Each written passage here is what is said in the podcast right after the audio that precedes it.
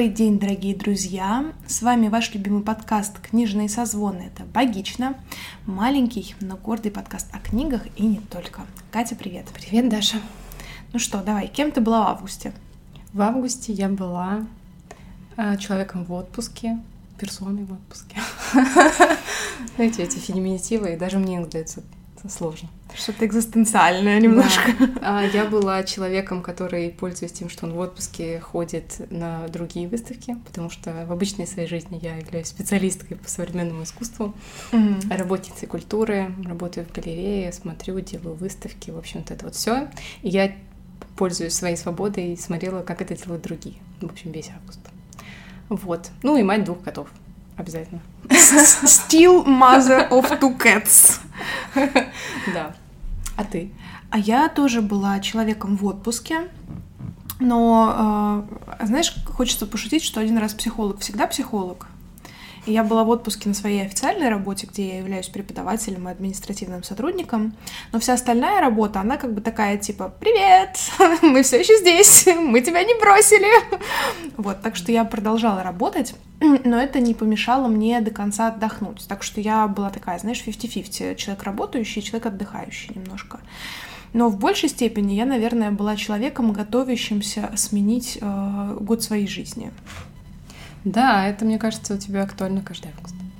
Да, да. И как бы игнорировать слона в комнате невозможно. И это мы даже не про Катиных котов сейчас.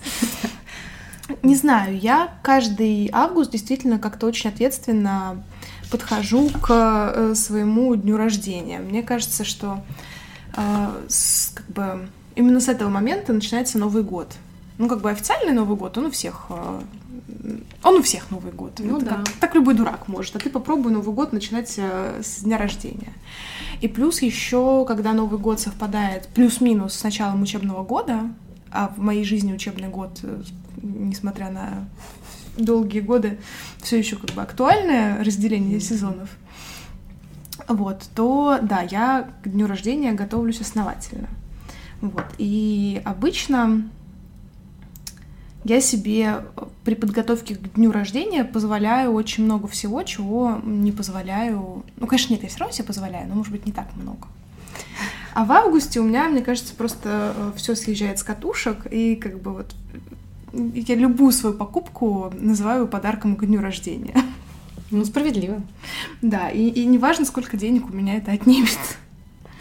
Вот, поэтому, да, август прошел вот так вот в съемках, в подготовке материалов и в подготовке к дню рождения. Класс, класс, класс.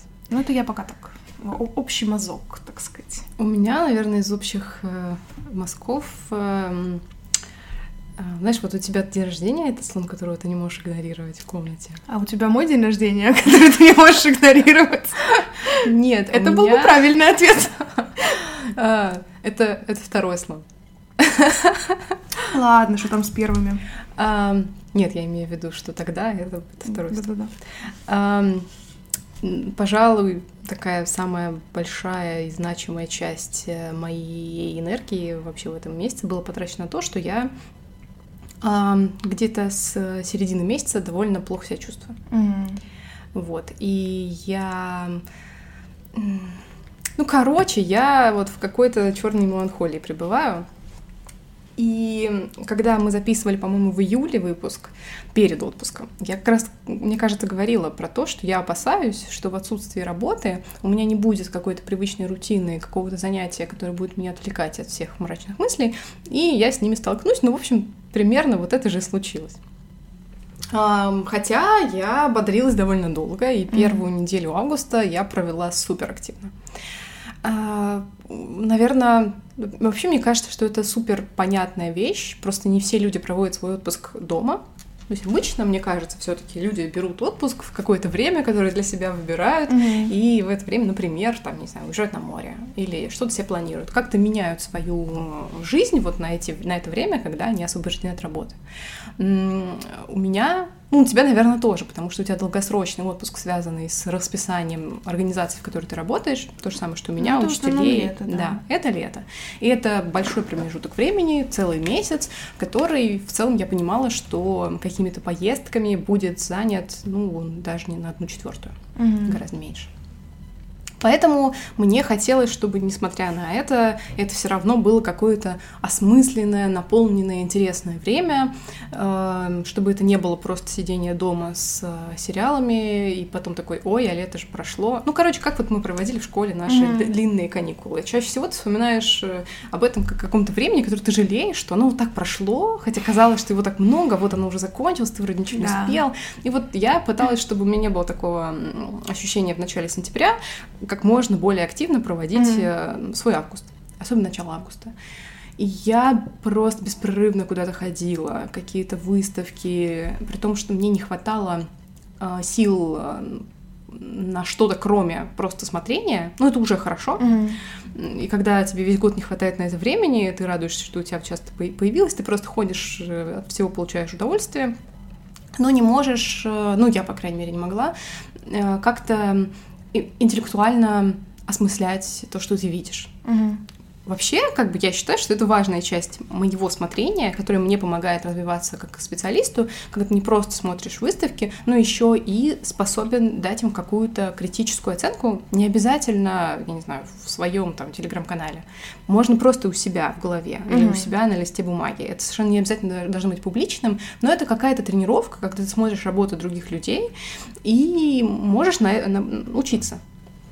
И я сразу понимала, что мне не хватает ресурсы, чтобы сейчас продолжать какую-то активную осмысля... осмыслятельную работу. Mm-hmm. И вначале я подумала, что ну ладно, а зачем оно мне нужно? Не обязательно пользоваться только таким режимом, ходить смотреть уже классно. Тем более какие-то мысли все равно возникают, что-то ты копишь, видишь какие-то интересные работы.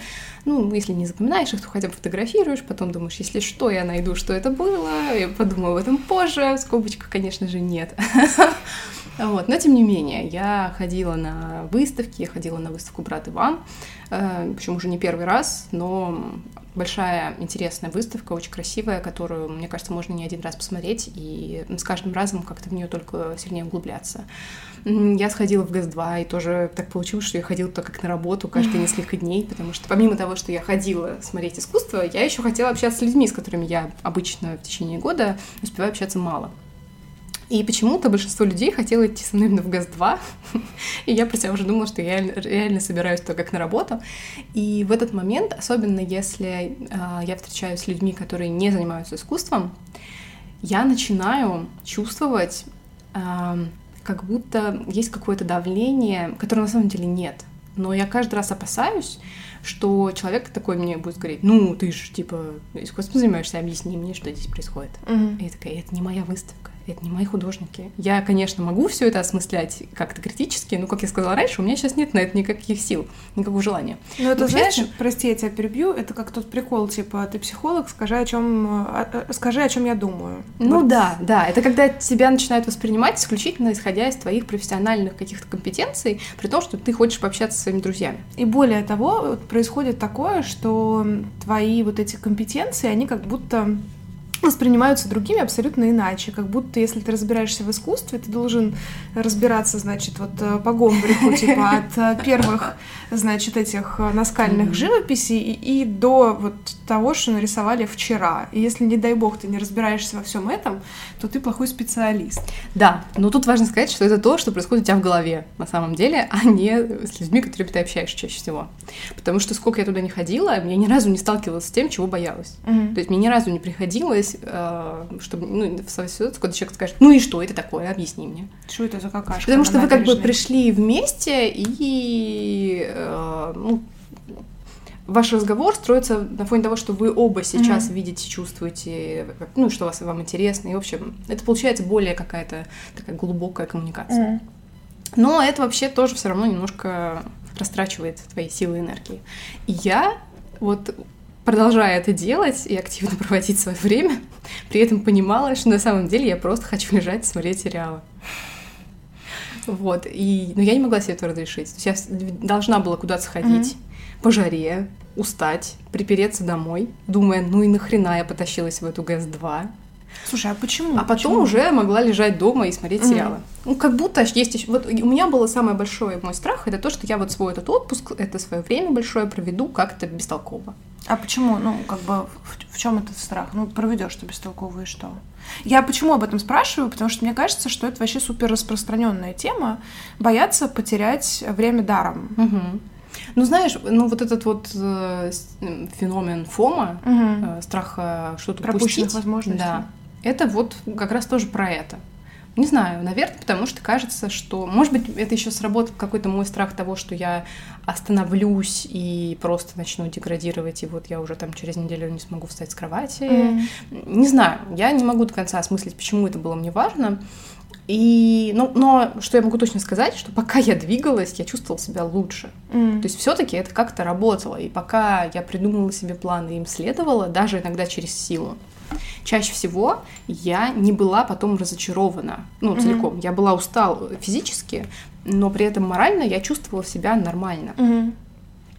В середине месяца у меня была запланирована поездка к бабушке, я в целом каждое лето к ней езжу, и там я столкнулась с ну, таким новым вызовом, что ли, для себя, потому что я решила, что это будет не просто поездка, как обычно, mm-hmm. а это поездка, у которой есть миссия. А мне как-то в этом году очень было важно заниматься историей своей семьи. И я хотела заполнять, пока есть такая возможность, все возможные пробелы, mm-hmm. связанные с историей моей семьи. Я довольно много про нее знаю. Ну, правда, пока довольно однобоко. Планирую развивать это более широко. Э, но вот я с этой идеей туда поехала, очень много говорила с бабушкой. Причем я старалась не просто вот вы садитесь и там начинаете обсуждать. Э, я в любой момент, мы завтракаем, могла начать говорить, а вот ты помнишь, вот когда ты была маленькая, вот что вы ели на завтрак обычно? Mm-hmm. То есть я прям воссоздавала для себя какой-то вот э, рисунок этой жизни другой. Я поехала на Смоленские два кладбища. Наверное, их больше, но я знаю только про два. И где, собственно, похоронены мои предки. И у меня была удивительная история по поиска могилы, потому что я искала на старом кладбище очень старые могилы, mm. которые еще 19 века. И я точно знала, что э, лет 10 назад их нашли мои родственники, ну, в том числе бабушка, она была тогда еще как-то моложе и бодрее. Э, и я помню, что мы туда один раз ездили, и ну, то ли прикручивали табличку, то ли уже смотрели, как ее прикрутили. Я mm-hmm. помню этот момент, что я там лет 10 назад, может даже больше, была на том кладбище и видела эти могилы. Но произошло странное. Во-первых, сначала я упорно путала два кладбища между собой. То есть я помню их названия, но я почему-то представляла себе их наоборот. Mm-hmm. Ну да ладно. Я перепутала, кого я, собственно, там ищу. Это уже сильнее, конечно. Но я все равно помнила правильно фамилию. Просто mm. я думала, что я ищу э, бабушку и дедушку моей бабушки, mm. а я сказала их родителей. Ну, одного из них, mm. родителей. То есть как бы еще на, на пра назад. И мы туда приехали на это кладбище. Я была в полной уверенности, я сейчас все быстро найду. Я помню, как мы туда шли. У меня есть какое-то свое детское mm-hmm. воспоминание, как картинка, где должно быть это.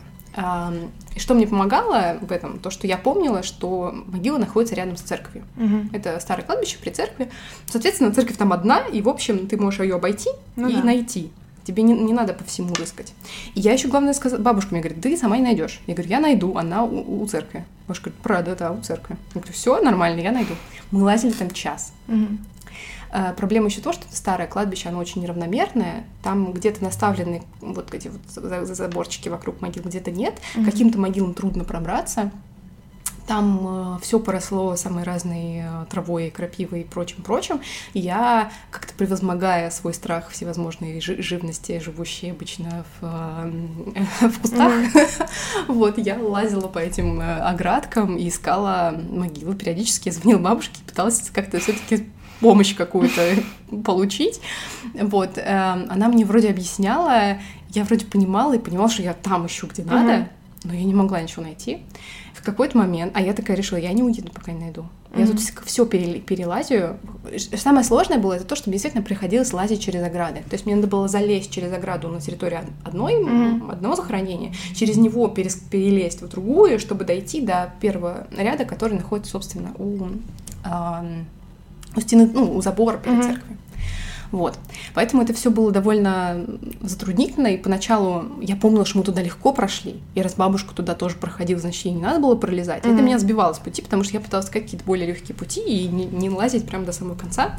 А в какой-то момент, э, ну, во-первых, я начала мыслить немножко, я, я подключила магическое мышление, чтобы себя немножко подбадривать. Mm-hmm.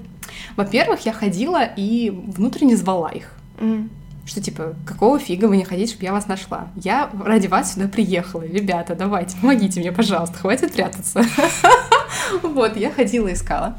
Потом я вспомнила странный момент, опять же, вот из своих детских воспоминаний. Причем я даже была не уверена, что это было на этом кладбище. Но я вспомнила, что мы, значит, э, от своей могилы пошли куда-то налево, там было дерево, мы повернули, и потом повернули еще раз, и там была другая наша могила, ну, какой там тети бабушки, условно, она мне ее показывала. Я предположила, что я вижу это кривое дерево, mm-hmm. и от него нашла могилу.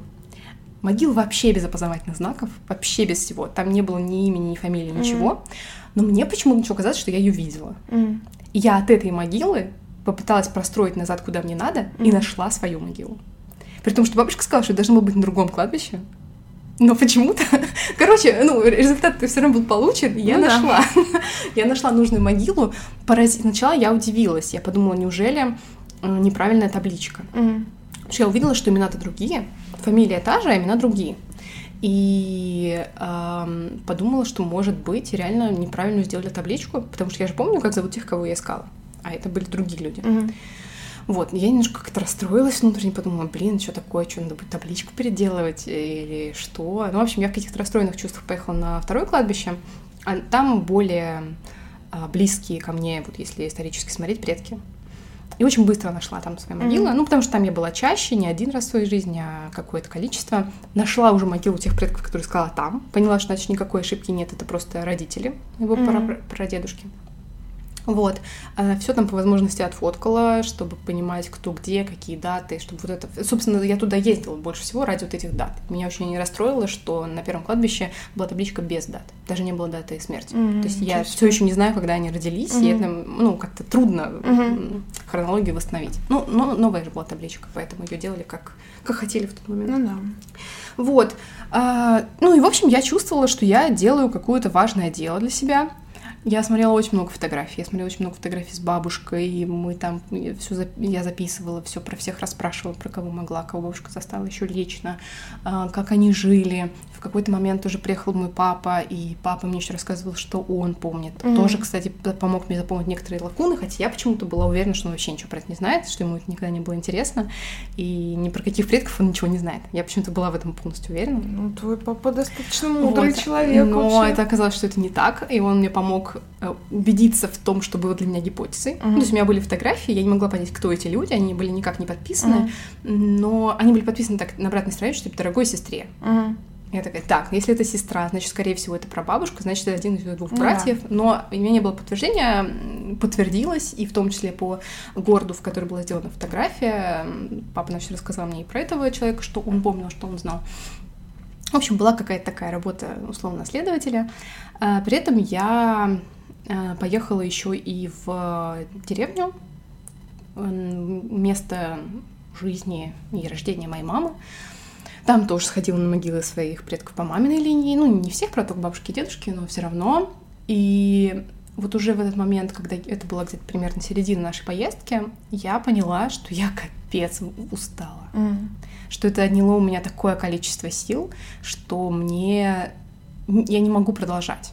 И я это поняла хорошо в момент, когда я сидела на диване, а племянник достал из шкафа такой, хочешь посмотреть фотографии? Принес мне старые фотографии уже получше с маминой родни, mm-hmm. мама мне про, про всех рассказывает, и я понимаю, что это то, что я хотела у нее спрашивать. Мне надо mm-hmm. взять свою тетрадочку и записывать то, что она мне рассказывает. Я собиралась это сделать, а я вижу, у меня нет сил. Mm-hmm. И я просто сижу, слушаю, по возможности запоминаю, но я не могу ничего записывать, я не могу ничего, не могу в это вникать, я уже выжатая как лимон. Mm-hmm. А, при том, что это даже не была какая-то трагическая судьба, которая бы меня как-то вот так выжимала. Наоборот, ну нет, было, конечно, ощущение, что, блин, наверное, после революции им всем начало жить гораздо труднее. Потому что это люди, у которых был хороший средний достаток до революции. И, наверное, не случись революция, их, их судьба пошла по-другому. Но опять же, мы не знаем, как бы, Я всегда говорила, что революция зло. Вот. Мы не знаем, как бы и как бы сложилась mm-hmm. судьба уже тех, кто был ну, да. молодыми людьми, и, соответственно, какая-то активная жизнь пришлась уже на послереволюционные годы. Поэтому я не могу быть точно уверена, что всем бы им поголовно было бы лучше. Да. Но все равно как-то это меня очень сильно истощило. И домой я вернулась уже в очень подавленном состоянии. Причем я не уверена, что только из-за этого. Мне кажется, там много самых разных факторов, в том числе тот, что я в какой-то момент остановилась, mm. позволила себе как бы ничего не делать, а только вот откисать и откисла. Вот. Ну, это звучит немного обесценивающе. Сейчас, мне кажется, я тут даже послушала так себя со стороны. Вот. Ну, наверное, пока остановимся на. Ты знаешь, мне нравится, как по-разному мы воспринимаем какие-то вещи. То есть то, что для тебя дозволительно и нормальная часть жизни, то для меня может быть как-то непозволительно. И наоборот. Потому что э, я как раз тот человек, который позволяет себе ничего не делать. Но я сначала хочу откликнуться про то, что я, наверное, не устаю удивляться тому, насколько синхронны в нашей с тобой жизни какие-то процессы. Потому что я буквально сегодня утром и вчера вечером думала о том, что надо не просто визуально в голове держать семейное древо, а сесть уже и нормально как-то это визуализировать, весь этот процесс. При том, что у меня давно заведена такая традиция. Не могу сказать, что я исследую всегда, а, но когда есть возможность, когда мы с бабушкой беседуем вдвоем, я так втихую включаю диктофон, о чем mm-hmm. она не знает, а, и слушаю, ну, в смысле, и записываю то, что она говорит. С разными целями. Вот, и я понимаю, что какие-то записи, естественно, дублируются, какие-то записи вряд ли будут существовать, потому что, скорее всего, бабушка не будет повторять то, что она рассказывала. Но, не знаю, как-то тот факт, что у меня эти записи есть, они меня немножко радуют. Mm-hmm. Вот. А, так что да, узнавать семейную историю это, мне кажется, это вообще супер классная идея. Другой вопрос, что мне кажется, что все-таки наши родственники старшие, они склонны многие вещи не договаривать. Потому что, ну, тогда это было не принято обсуждать, тогда это там было чем-то неправильным. И, как правило, рассказывают хорошую часть истории, ну, пр- правильную, да, так, в кавычках правильную. Mm-hmm. О каких-то вещах э, считают ненужным говорить. А, как правило, оказывается, что именно вот эти ненужные вещи, они являются очень важными. Я приведу пример из своей практики ну, не своей, а, в принципе, из психологической жизни. Короче, mm-hmm. вы меня поняли. А, например, для женщины очень важно, как развивалось а, женское здоровье, там, матерей, бабушек и так далее. То есть все вопросы, связанные с, с тем, кто как легко, насколько беременел, были ли выкидыши, как а, происходило родоразрешение, как себя женщины чувствовали после беременности, какое там количество было выкидышей, абортов и всего вот этого прочего. Но как-то у нас не принято это обсуждать. Вот, по крайней мере, именно между дочерьми и мамами мало кто там признается. Mm-hmm. Потому что я как-то даже задавая прямые вопросы, понимаю, что вроде моя мама там достаточно современный, открытый человек, но какие-то вопросы ей даются тяжелее. А чтобы еще и бабушке такие вопросы задать, это, я не знаю, мне, наверное, напиться надо. Ну, тогда я вряд ли буду с бабушкой разговаривать, мне слишком стыдно будет. Может, еще и бабушку не поймет. Ну вот, да. А, поэтому вот такие штуки, они супер важны, но, блин, в общем, надо, хотя бы пользоваться моментом, если пока есть возможность с кем-то побеседовать, пусть даже не узнать всю правду, но хотя бы ту часть правды, которая возможна. Mm. А про откисать, а, вот я как раз тот человек, который себе позволяет ни хрена не делать. Иногда мне кажется, что я позволяю себе слишком много ни хрена не делать, но это уже другая крайность. А, и я как раз разрешаю себе летом максимально тупить. Потому что, знаешь, мне кажется, что а, вот я иногда жалуюсь, типа, почему нельзя поспать впрок, почему нельзя поесть впрок, почему нельзя отдохнуть впрок. Но мне кажется, что я каждый раз, каждое лето пытаюсь доказать себе обратное, типа, что можно отдохнуть впрок. Отдыхай. А, и я не чувствую в этом, что я что-то упускаю. Наоборот, я понимаю, что я, во-первых, восполняю те силы, которые я брала у себя взаймы до этого, и что я придаю себе каких-то сил на будущее, что у меня есть возможность вот сейчас немножко ничего не делать, потому что а, я понимаю, что начнется осень, и я просто не смогу остановить то колесо, которое будет запущено. И, соответственно, вот в это крутящееся колесо впихнуть какой-то отдых порой просто невозможно. А, И ты знаешь, э, я замечаю, что когда дел много, ты как бы еще больше успеваешь, чем в отпускное время. Угу. И зная это, я поэтому себе позволяю в отпуск нифига не делать, потому что оно потом, ну, то, что действительно нужно и важно, оно потом наверстается, оно сделается. Да, конечно, там, может быть, ты не на все кино сходишь, и не на все выставки, потому что они просто закроются, конечно. Вот. Но я имею в виду какие-то такие дела, которые ты можешь сделать в любой момент времени. Ну да, согласна. Нет, проблема в том, что от того, что я ничего не делаю, я не ощущаю, что я отдыхаю. А вот это уже другой вопрос. И про это, кстати, сейчас у нас 1 сентября выйдет подкаст. Про то, почему мы не умеем отдыхать в, нашем стало ясно, так что можете потом послушать. Я на секунду подумала, господи, что же за подкаст мы такой будем записывать? А я занимаюсь немножко рекламой. Да, да, да. Ну, да, я с тобой согласна, что у нас порой бывают проблемы с тем, чтобы качественно отдохнуть. Угу. Потому что, вот честно скажу, я провела выходные просто тупя. Типа, просто в воскресенье мы ничего не делали, смотрели кино, читали книжки, отдыхали. А, как бы даже сил на вожделенную уборку не оставалось. Но я понимаю, что если я сейчас буду сидеть в кресле и себя стращать тем, что я ни хрена не делаю, то я как бы и не получу наслаждения от того, что я сижу в кресле, угу. но и сил на то, чтобы сделать то, что я запланировала, у меня все равно нет. Да. Блин, так интересно, на самом деле мы говорим про э, разные, не, ну, разные режимы, mm-hmm. потому что ты говоришь про вот это вот физическое откисание, mm-hmm. физическую усталость. У меня нет физической усталости совсем. Mm-hmm. У меня ощущение такой моральной выжатости. Я сейчас последние недели, вот с тех пор, как я начала себя плохо чувствовать, я нарочно не открываю новости, mm-hmm. потому что я не могу больше читать новости, даже иногда. А, мне очень больно бывает, а, ну, я не знаю, смотреть какие-нибудь интервью или слушать какие-нибудь подкасты такие mm. лайфстайла, которые как-то пытаются осмыслить э, ту реальность, в которой мы находимся. Mm. А, мне бывает это просто, ну, как невыносимо. Это меня как-то очень сильно угнетает, еще еще сильнее я не могу читать некоторые книги. Mm. Я взяла с собой в поездку, когда вот ездила в Смоленск, я взяла с собой три книги. Я взяла с собой «Оправдание острова» Водолазкина, про, ну, по сути, про историю, mm. которую я читала в Сапсане туда и обратно. А пока я была там, я читала «Рану» Васякина и «Степь». И в какой-то момент я подумала, причем я же это сделала не то чтобы нарочно, mm но я в поездку, в которую я собиралась заниматься историей своей семьи, я взяла две книги, в которой автор болезненно исследует историю своей семьи.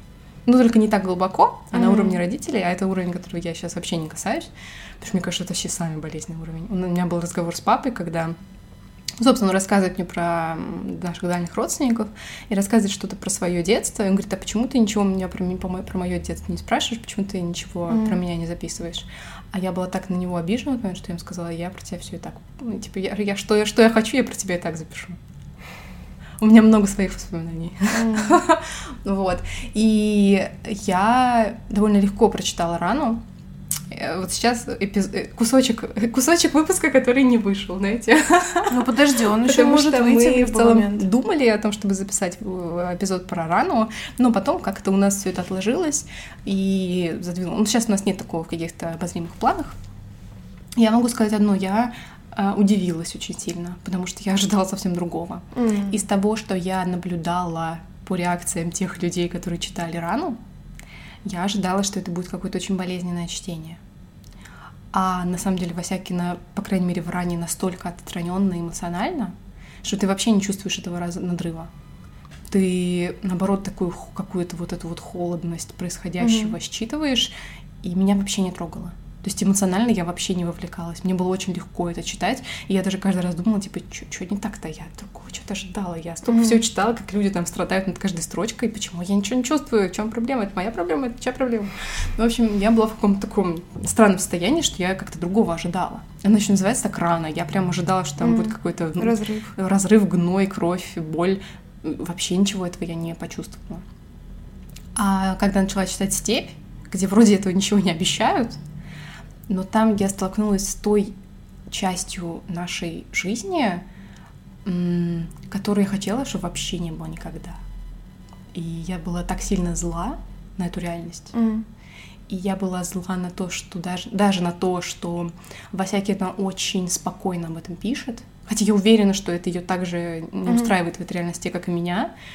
Но, но в каком момент я просто не смогла читать. Когда там было как бы между строк сказано, что отец избил и изнасиловал ее мать за то, что она ему извинила, я закрыла книжку, потому что я не буду это читать больше. Ну, по крайней mm-hmm. мере, сейчас какое-то время. Может быть, через полгода буду. А, но в этот момент я подумала, что я вообще не хочу. Я не хочу, чтобы эта реальность существовала где-либо. Я настолько... Я понимаю, что мое нехотение никак на нее не влияет. Uh-huh. я отдаю себе в этот отчет, но я, наверное, сейчас осознанно решаю для себя закрывать на это глаза. Ну, то есть как? Отгораживаться. Не закрывать на это глаза, отгораживаться от этого и для какого-то самоупережения считать, что этого не существует. Не знаю, вот тут сложно сказать, что именно я хочу от, от этого, не сталкиваясь с этим. Ну, вообще, короче, в идеале, конечно, я хочу, чтобы это все самоликвидировалось и исчезло, но я знаю, что так легко это не работает, поэтому пока я себя просто отстраняю от этого. Мне в этом смысле помогают две вещи — если что, я как бы не говорю о том, что мой метод правильный, и наоборот, э, я уверена, что я за него получу какой-то камень в свой огород. Если вы так считаете, не пишите мне об этом. Я и так знаю. Да, я так это прекрасно понимаю, но я имею право на свое мнение и на свою психическую сохранность. Так вот, э, что касается травмирующих событий и той реальности, в которой мы пребываем, мы можем быть с ней во многом не согласны, с тем, что происходит, и с той жестокостью, которая в мире существует, и это как бы окей. Но мне здесь помогает удерживаться две вещи. А, первое — это понимание того, что идеального мира не существует, он не существовал, и он никогда не будет существовать, потому что тогда мы попадем в антиутопию, и, как мы знаем, антиутопия редко заканчивается чем-то хорошим. Это во-первых. А во-вторых, э, все, что касается какого-то какой-то жестокости окружающего мира, мне помогает в большей степени мысль о том, что я не несу ответственности за происходящее в этом всем. Когда э, началось все это весеннее, все это весеннее вакханалия, народ э, впал в крайность, э, там, типа, «А где вы были, там, ответственность на ваших руках, кровь на ваших руках, вот это вот все. Угу. И я с этим в корне не согласна, потому что э, вот эта вот коллективная ответственность, которую на нас пытаются навесить, это как бы такой социологический баг. Не бывает такого. Ну, так не работает. Э, если люди не ходят на митинги, то они, ну, как бы, э, любое наше действие оно чем-то обосновано. То есть я что-то делаю или я что-то не делаю, потому что. Угу. И это нормально. Это выбор каждого человека. И вот пока мы все не будем принимать а, определенные выборы, ну, мир не изменится глобально в ту или иную сторону. Мне кажется, в этом смысле простая детская истина о том, что надо начинать с себя и соринку в своем глазу замечать, э, или бревно, там, да, вот пока мы не, как бы, не вернемся к этой простой истине, в мире ничего не поменяется. При этом я понимаю, что я сама там в какие-то моменты э, поступаю плохо. Например, э, я против э, там, обязательной вакцинации. И по-хорошему, следуя этой логике, мне нужно было бы об этом яро заявлять и отстаивать свои права юридически. Но я понимаю, что это слишком долгий путь, который чаще всего приводит никуда, и поэтому проще немножко обойти систему, благо наша система позволяет ее периодически обходить.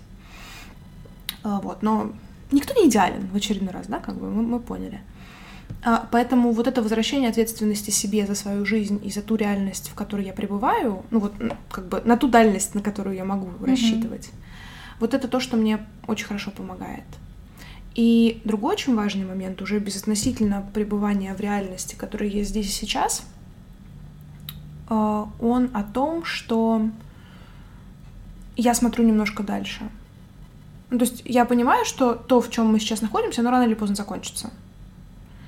Оно может закончиться разными исходами, абсолютно, но рано или поздно то, в чем мы находимся, закончится. И вместо того, чтобы как-то топить себя сейчас из-за происходящего. Ну, то есть я понимаю, что если я в это впаду эмоционально, в такую истерику молчаливую или, а, или в громогласную, что прежде всего я этим плохо сделаю себе. Я просто себя буду тащить на эмоциональное дно таким образом.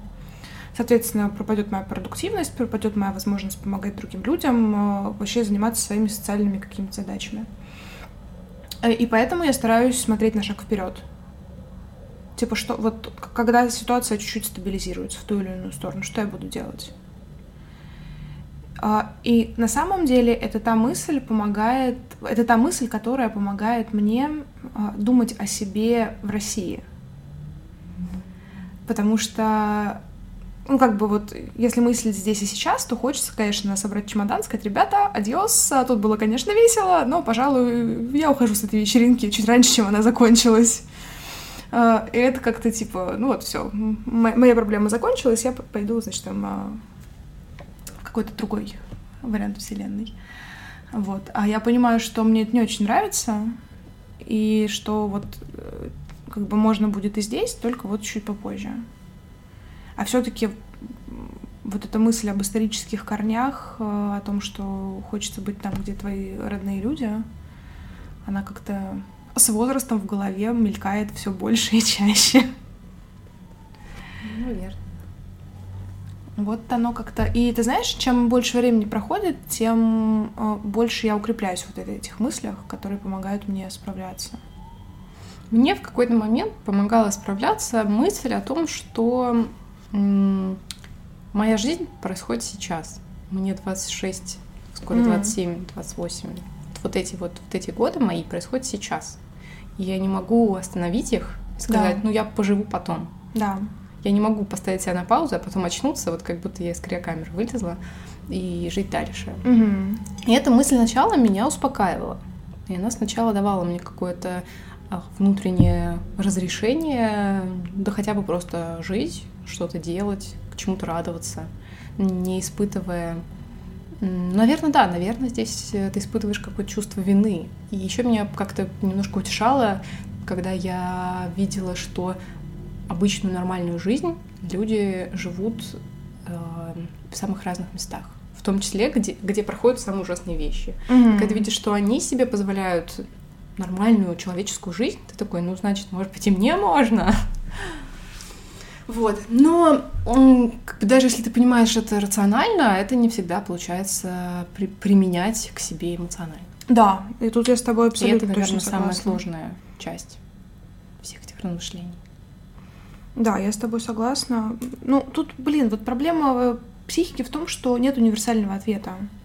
Есть методы, которые ты можешь пробовать э, на себе, есть методы, которые подходят там, определенному проценту, но нет какого-то универсума, потому что иначе мы были бы просто такими биороботами-солдатами, которые там, не знаю, им мантру по телевизору прочитали, и они такие, типа, ну все, теперь мы стабильны и готовы идти дальше. Ну или там, короче, любой вариант тут припишите. Я с тобой согласна, что откладывать жизнь — это вообще то, чего не хочется. И когда я говорю о, о мыслях о будущем, это не про откладывание жизни на потом. Это скорее про те действия, которые ты делаешь сейчас, ради mm-hmm. того, чтобы ну, как бы будущее, по крайней мере, твое стало лучше в каком-то смысле.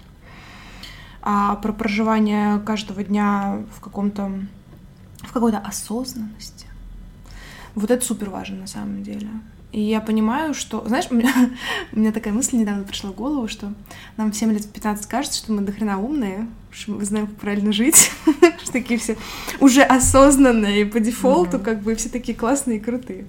Вот, а потом оказывается, что с возрастом ты такой... Ну, знаешь, как есть такая фотка, где типа ты смотришь в прошлое и говоришь, боже, каким я был дураком.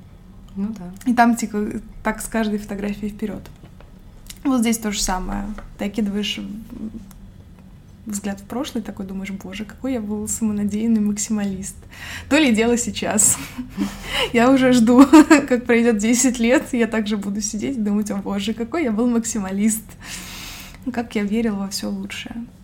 Но, не знаю, мне кажется, весь мой август про проживание момента здесь сейчас. Я очень много делала каких-то вещей, над которыми не очень долго раздумывала. И я поняла, что вообще это очень круто работает. Ну, то есть я не говорю про какие-то экстраординарные вещи, типа там прыгнуть с парашютом или что-то, что может навредить здоровью. Но были решения, которые нужно было бы уже принять какое-то время назад, но я что-то все оттягивала. Знаешь, типа, ну завтра подумаю, завтра я все проверю, почекаю, там, решу угу. окончательно, и там напишу, и позвоню, и сделаю. И типа это могло растянуться там на полгода, на год, вот такое принятие решений какое-то. А август, он такой, типа, come on, у тебя, значит, до конца года твоего личного осталось там чуть-чуть. Давай-ка ты как-то ускорь, пожалуйста, свой мыслительный процесс. Часики тикают. И процесс принятия решений. Да, и ты уже такой, типа, блин, ну, правда, что ли? Вот. И я таким образом много каких-то действий в августе совершила, которые уже надо было бы давно принять. Угу но они откладывались. Это во многом связано со здоровьем, это во многом связано с каким-то психологическим самочувствием. И, наверное, одно из важнейших событий августа, которое со мной совершенно спонтанно случилось, это концерт группы «Звери». Наверное, это самая длинная любовь в моей жизни. Ну, группе в этом году, хотя, может быть, в прошлом году, потому что у них должен был быть большой концерт э, в прошлом году, который из-за пандемии отложился. Uh-huh. В общем, я взяла билет как-то... Ну, типа, я посматривала на этот концерт, но не воспринимала всерьез тот факт, что я могу туда сходить. А тут я в какой-то вообще по щелчку приняла это решение и вообще ни разу не пожалела, потому что, ну, реально, я слушаю их с какого-то, вообще, мне кажется, я в школу еще не ходила, когда я уже напевала их первые песни, и мне жутко влетало за строчку «выходные кончатся минетом», потому что я не понимала, что это значит — но она так хорошо пропивалась всегда. И вот мне попадало в детстве за две песни. Вот за это и за «Мне берем... «Я беременна» — это временно. Вот моих родителей и бабушку как бы эти строчки ввергали в абсолютное вообще в абсолютное бешенство. Я не понимала, что такого. Типа, ну, песни и песни, господи, отвалите от меня. Ну, вот. Да. И поэтому там диск группы «Звери» был одним из первых. У меня было два фанатских фанатских страстей — это глюкоза и звери. Ну, глюкоза достаточно быстро отвалилась, а вот звери были стабильные. Я помню, что я с рокерами какими-то любителями арии, у меня были вообще абсолютные скандалы большие. Ну, я была молодая, глупая. Вот, и мы спорили просто где вообще. Ты ходила? Ну, я напомнить, где мы жили, женщина, алло. Короче, мы прям спорили просто до посинения о том, что звери — это не говно. Они считали, конечно, по-другому, а я отстаивала свое право слушать этих э, хороших ребят. Вот, и мне показалось очень символичным попасть на их э, юбилейный концерт. Да.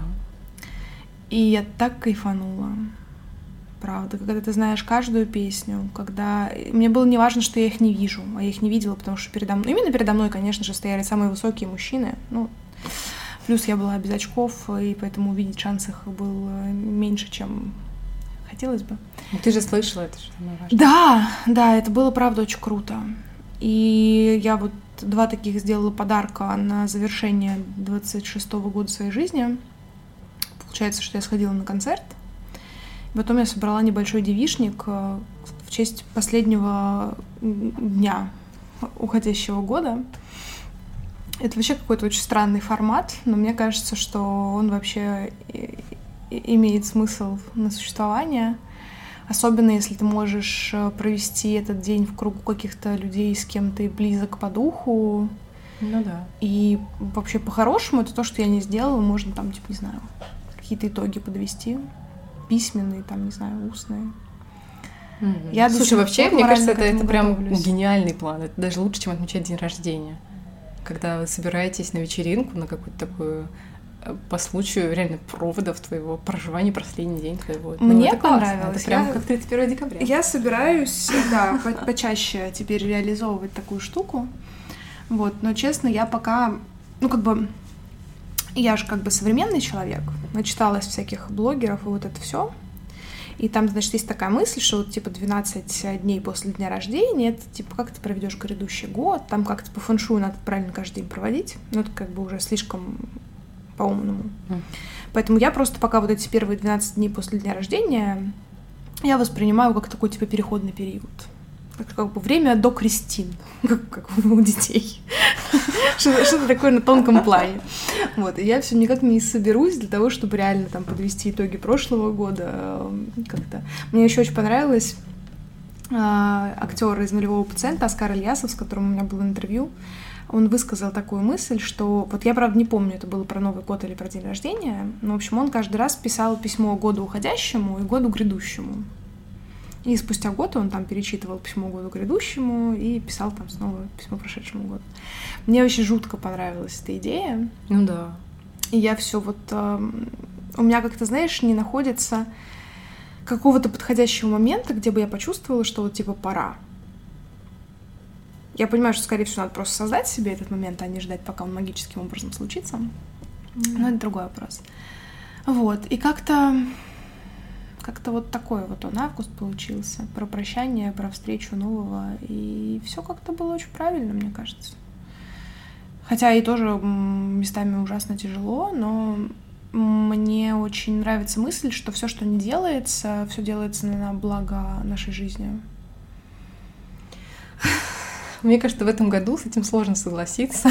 Ну, и опять Но... же, понимаешь, мы можем как бы... Я же не смотрю на глоб... в глобальной перспективе. Угу. Типа, что, о боже, общемировой кризис, он, конечно же, не сказывается на мне хорошо. Ну, блин, это очевидно, что общемировой угу. кризис, как бы падение валюты, он ни на ком не сказывается хорошо. Я про личные события все таки в первую очередь. Вот, это такая прям вообще очень классная для меня мысль, которая тоже очень поддерживающая. Мне кажется, что нам нужно э, как-то учиться отделять себя от мира. Да. Потому что, мне кажется, вот в последние годы, с 2020 года, мы, ну, по крайней мере, то, что я замечаю по себе и по своим, ну, по каким-то знакомым людям, с которыми я много общаюсь, что есть какое-то смешение, и это на самых разных уровнях происходит. Это даже на уровне ваших кухонь, когда вы спорите с кем-нибудь из своих ну, дай бог, дальних родственников, э, до пены у рта, потому что они считают так, как они прочитали или увидели в телевизоре, вы, вы считаете, как вы увидели. То есть вы как бы на самом деле спорите о вещах от вас м, далеких. Вот что я хочу сказать. Mm-hmm. И это все вот это вот глобальное, оно подменяет вещи, которые происходят здесь сейчас очень часто. Можно, конечно, э, как-то, я не знаю, очень сильно и болезненно переживать э, вещи далекие от себя. Мы все знаем, что можно. Мы вот как раз да. в три года этим занимаемся уже. Ну, кто-то два. Вот. А возвращаться и снова как-то смотреть из собственной перспективы сначала вот вокруг себя, это то, чему сейчас приходится как-то заново учиться. Я до сих пор не понимаю, как общемировые события могут реально отражаться на жизни семей. Ну, то есть я понимаю, как это происходит, но я не хочу верить в то, что это реально. Потому что когда какая-то политика вмешивается в семьи, угу. мне кажется, это настолько неправильным, настолько крайним, что я, правда, я прихожу в ужас каждый раз, когда мне кто-то рассказывает историю о том... Ну, знаете, как э, в революцию белый и красный, отец против сына. Вот я вижу в этом во многом повторение этой истории, и мне это кажется таким бредовым. То есть мне тогда еще казалось в школе, когда вам рассказывали про революцию, ты думаешь, боже, как можно было там убивать собственных детей, родителей mm-hmm. за идею. Оказывается, можно. Да. Вообще мир штука разочаровательная, знаете. Нас сюда явно забросили не для того, чтобы мы очаровывались, смотрели на розовых пони э, и прыгали на маршмеллоу в облачках. Но все равно не хочется жить в мире полном насилия, и как-то надо что-то с этим делать. Ты знаешь, э, я искренне считаю, что с этим ничего не сделается. Вот правда. Опять же, если вы хотите кинуть в меня камень, кидайте его молча. А, потому что ну, блин, миру много лет так-то. Типа, не 20. Ну и он постепенно, постепенно исправляется с каждым... Он исправляется очень относительно. Чуть-чуть. И об этом и Пинкер писал, и много кто еще писал, и Сапольский писал, что агрессии не становится меньше, просто она э, переходит в другие форматы что теперь э, вот троллинг в интернете и существует. Не так много, ну как все относительно, mm-hmm. да, но не так много буллинга в жизни, зато очень много буллинга в сети. И кажется, типа, это благо, тебя же на улице как бы никто не булит, но при этом э, никто пока еще, ну, точнее, как про это, конечно, говорят, что буллинг в сети, он э, наносит такую же психологическую травму, как и буллинг в жизни. Поэтому тот факт, что агрессия трансформируется, это нормально, что агрессия трансформируется. Но мир без агрессии не существует, потому что агрессия — это эволюционный механизм. Э, более того, агрессия в норме, она присутствует в каждом из нас. Ну да, но опять же, это же по-разному можно проявлять. Мы вот с тобой, когда обсуждали а, отравленные плоды, у нас было много книг про яблоки этот сезон, мы говорили о том, что норма меняется. И норма... то, что было нормой в, именно там, не знаю, в проявлениях насилия, перестает быть таковой, и это уже какие-то важные шажочки изменений. Естественно, сподвижки происходят, но я не верю в то, что в мире вообще не будет насилия в какой-то момент. Это да. Конечно, сейчас жен стали меньше бить, спасибо, ребята, за это. А, но уменьшилось ли количество абьюзеров от этого? Нет.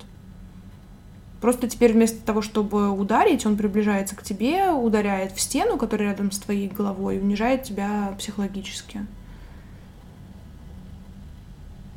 Лучше ли? Ну да, теперь ты не ходишь с синяками.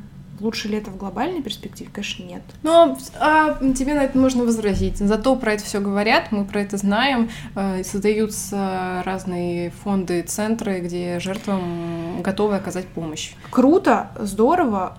В глобальной перспективе изменяет ли это ситуацию? Не намного. Потому что эти центры есть локально в Москве, в Питере, в крупных городах. Изменяет ли это ситуацию там как бы у 100%, у 100 населения не особо. А вот я с тобой не согласна. Мне как раз кажется, что глобально меняет, а вот на уровне каждой конкретной семьи по-разному. Ну, это да, безусловно. Но я к тому, что как бы такие процессы меняются, но очень медленно и в очень небольшом проценте. То есть изменения, естественно, будут. Но это вот то, о чем я говорю, что бить перестали, но как бы у нас увеличилось количество психологического насилия как бы, ну, естественно, спасибо, что с этим что-то делается, потому что было бы очень странно, если бы люди такие, типа, ну, подумаешь, насилие, ну, что, тебя же не бьют, и ты, ты, ты порадуйся, как бы. Что-то происходит, но нет, мы, как бы, я убеждена в этом абсолютно, что мы никогда не будем жить в, в классном мире, где всех все будет устраивать. Потому что тогда все сломается, да, мир перестанет существовать, как в любой антиутопии. Все равно будут иерархии, все равно будет агрессия, все равно будут унижения, потому что ну, с эволюционной точки зрения мир существует по иерархии. А если у нас не будет какой-то агрессии, то ну, просто иерархию не из чего будет делать. Другое что иерархии тоже у нас весьма корявые. Все, Лен, нет, не хочу, нет, нет, нет, нет, нет, нет, нет. Не хочу такое вообще. Не, не хочу. Я все-таки считаю, что мы его все равно не увидим. Мы можем быть менее иерархии. Вот без этого всего. Не может. Мне кажется, что может. Ну вот, а, желаю нам переродиться через пару поколений. Я все-таки более оптимист. И увидеть правду. И считаю, что я реалист в этом смысле. Вот, а, напишите, чью точку зрения вы разделяете. Вы, вы за какую команду? За розовых пони или за голубых единорогов? Ну, я, наверное, розовый пони в этой, в этой, в этой, в этой, в этом делении, потому что у меня розовые волосы, а Даша голубое платье сейчас. Ну вот и все. Ну я это так абстрактно сказала, но это не важно. Короче, а, вот несмотря на все, на весь тот негатив, который я нагнала в конце, а, важно помнить, что ответственность за происходящее с нашей жизнью, она во многом на нас. Понятное дело, что жизнь подкидывает нам условия, и такая типа, ну чё, как ты из этого говна выберешься? А ты такой, я ответственный за свою жизнь, я справлюсь с этими какашками. Ну да, да. Надо вот. как-то. Так что пора идти справляться с какашками, которые подкинула нам жизнь. Ехать на работу, а. зарабатывать монетки. Знаешь, мне кажется, что, по крайней мере, нужно надеяться, что в сентябре будет полегче, в сентябре будет получше, в новом году будет получше. Мне кажется, эти надежды, они... Когда их нет, это совсем плохо. Вот перед сентябрем, я думаю, большинство людей ощущают начало нового чего-то. У меня года. такое желание, ну точнее как, у меня я прям разрываюсь между двумя продолжениями этого разговора, потому что я как раз из тех людей, которые не верят, что в сентябре будет лучше. Я не ожидаю какого-то какой-то жопы в сентябре. Может быть, потому что я просто на работу выхожу. Может быть, из-за этого. Ну вот даже внутри собственной жизни. Ты выходишь на работу, ну, наверное, ты ожидаешь того, что это будет, да, может быть, физически тяжелее. Я не, понимаешь, но... в чем дело? Я не ставлю сроков. Мне кажется, вот это важно, потому что когда ты надеешься, что в сентябре, ну, абстрактно mm-hmm. говорю, что в сентябре станет, станет лучше, а в сентябре случается жопа, то очень велика вероятность опустить руки в какой-то момент времени. Типа, блин, по моим часам не сошлось, ну все, значит, там э, магическое мышление включается, значит, высшие силы меня не слышат, никогда больше не услышат, и вообще все, можно ложиться в группу, помирать. А, а мне кажется, что просто глобально верить в то, что дальше будет лучше, несмотря на препоны, которые будут случаться на пути к этому дальше лучше, а, то вот это, мне кажется, более какая-то живучая стратегия. Потому что я лично верю в то, что, в то, что дальше будет лучше. Просто не очень понятно, где это дальше. Ну, на этой позитивной ноте мы нашли наконец-то позитивную ноту, на которой можно закончить, чтобы потом не, наши слушатели не уходили грустить. Нет, я считаю, что реально дальше будет лучше, и мы проверим это в сентябрьском выпуске, наверное. Вот видишь, вот видишь, то есть ты все равно будешь как бы ожидать, что у тебя к сентябрю что-то случится. Нет, хорошее, просто чтобы нам было о чем хорошем. Просто выпуск сказать. в сентябре нам все равно записывать, поэтому обсудить же что-то надо будет. Поэтому вот надо создать себе хорошие поводы. Да, да. Берем жизнь в свои руки, создаем все хорошие воспоминания. Напишите нам, пожалуйста, какое самое крутое событие случилось с вами за это лето. Да, писать нам теперь можно на почту. Мы оставляем ее в описании к каждому выпуску. На случай, если вы захотите задать свой вопрос, написать нам какую-нибудь свою историю, оставить обратную связь, и вы считаете, что это наиболее удобный для вас а, метод. Вот. А так нам можно писать в наши существующие соцсети. Как обычно, наш директ открыт для вас. Да, да. Не останавливайте себя. А, ваши письма получать всегда очень приятно. И неважно, вы пишете розовому пони или голубому единорогу. Мы все равно пересылаем все друг другу. Да, это двуглавая подкастерка, и поэтому мы с вами прощаемся. Я представила голову пони и единорога. Ну хорошо, что это хотя бы один примерно вид. Пожалуй. Ой, ладно, услышимся скоро, через неделю, в среду, наверное. Но это не точно. На этом все. Пока-пока. Пока. -пока. Пока.